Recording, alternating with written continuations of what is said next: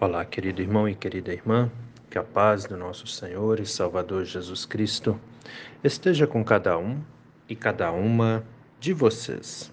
Amém? Hoje é sábado, dia 8 de janeiro. Vamos meditar na palavra?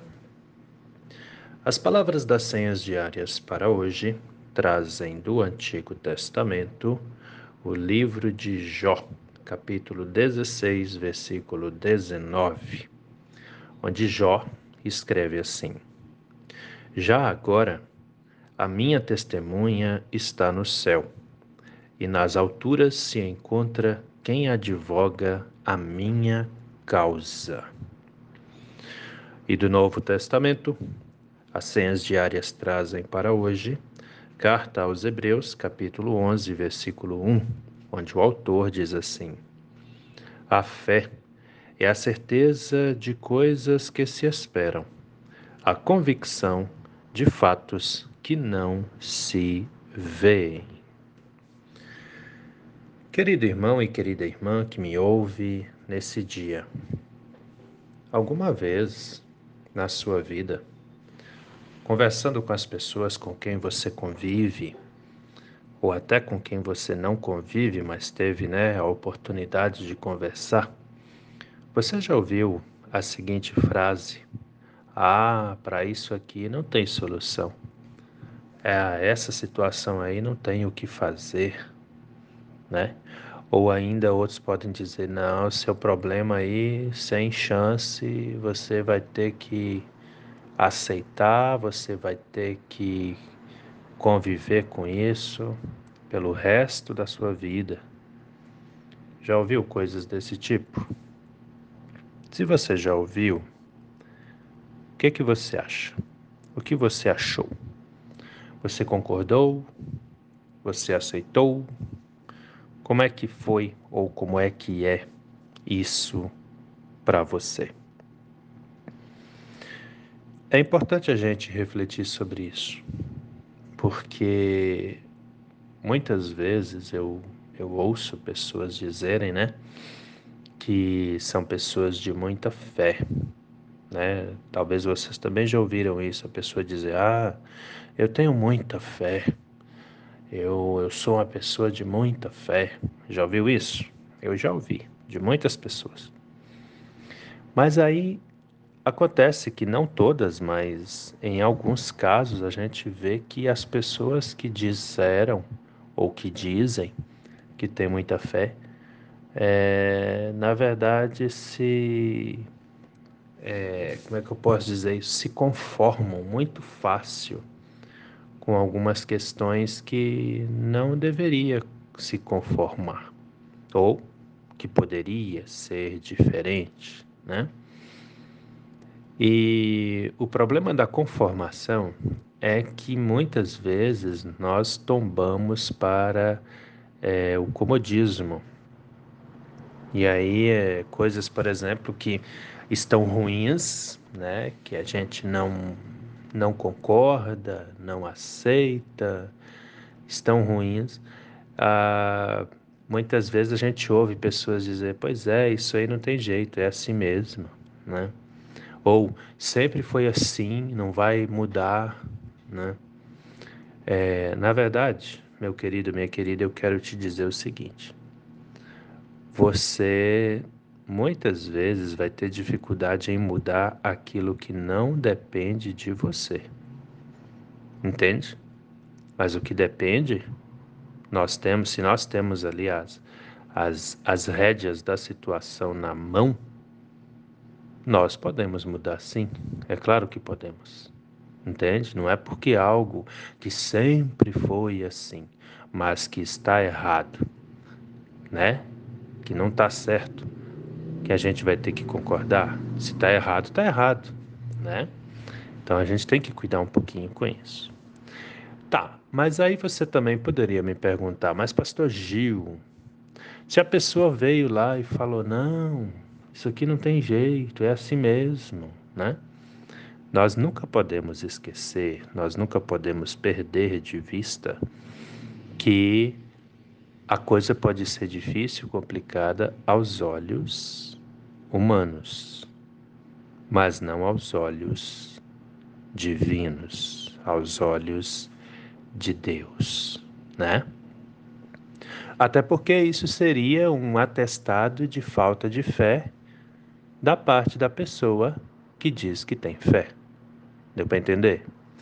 É mais ou menos assim. Se a pessoa, por exemplo, falar, ah, eu acredito em Deus, eu confio em Deus, e aí ela olha para a sua própria vida, porque às vezes cresceu num lar é, onde tudo era muito facilmente aceitável e não, não, não se fazia nenhum esforço de mudança daquilo que se sabia que estava errado. E acredite, tem muitos casos assim, tem muitas famílias assim. Ah, porque o meu avô, a minha avó fazia desse jeito. Mesmo que hoje a gente vê que está errado, né? É, não, mas a minha tataravó, meu tataravô fazia desse jeito, meu bisavô fazia desse jeito, né? Meu avô, minha mãe, meu pai. Então eu também vou fazer desse jeito, mesmo sabendo que aquilo está errado. Não, não precisa ser assim. Onde está escrito que tem que ser assim, né? Ah, pastor, mas é um tipo da coisa que se for mexer, também já escutei isso.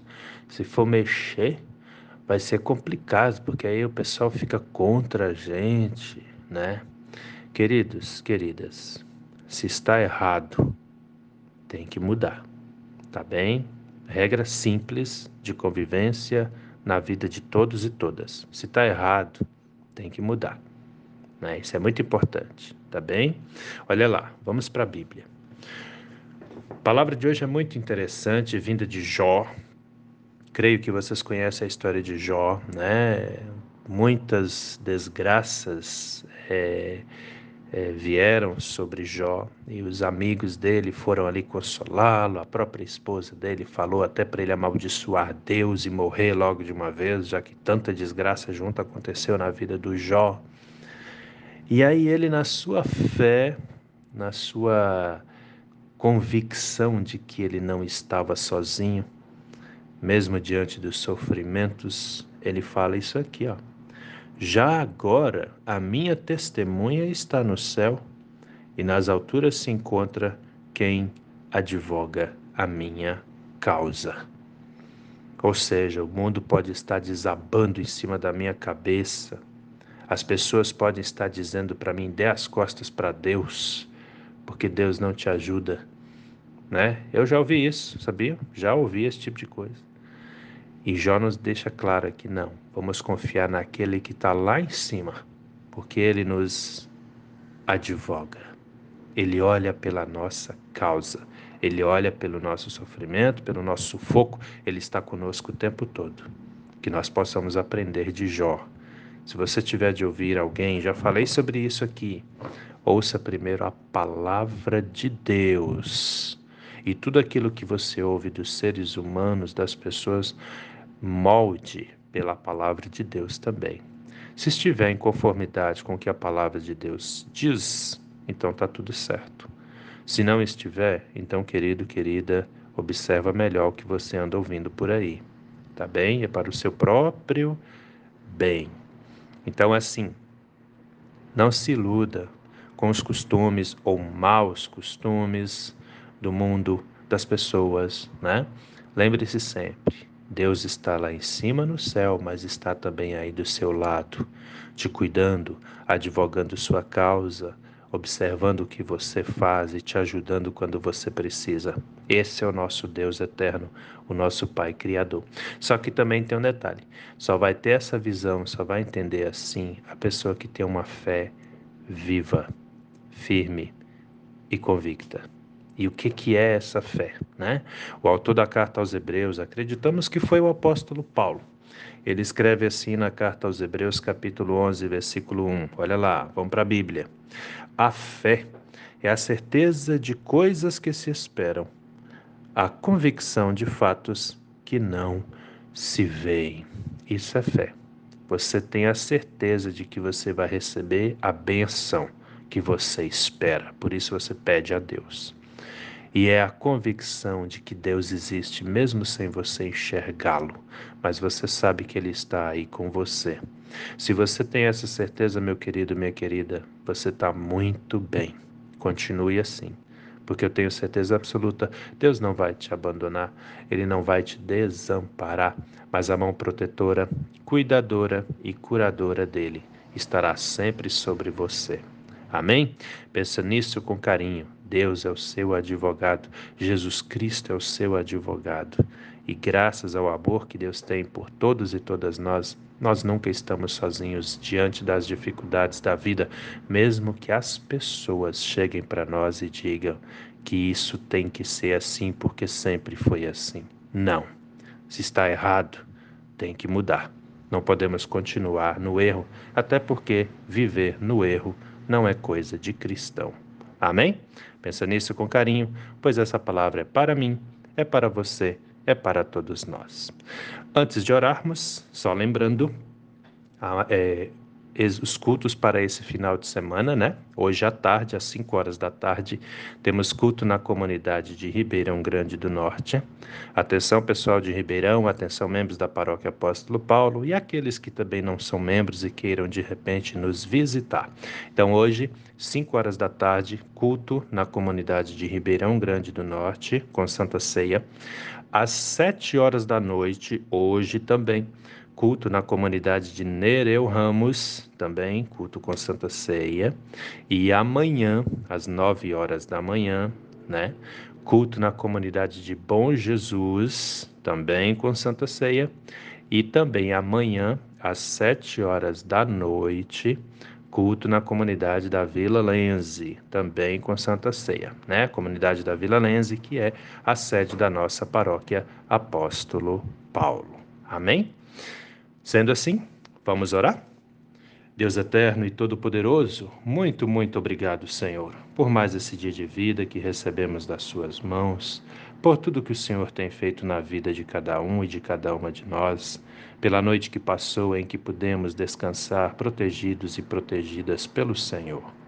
Meu Deus, entregamos esse dia a Ti, consagramos as nossas vidas ao Senhor e te pedimos, se Tu conosco, ó Pai eterno.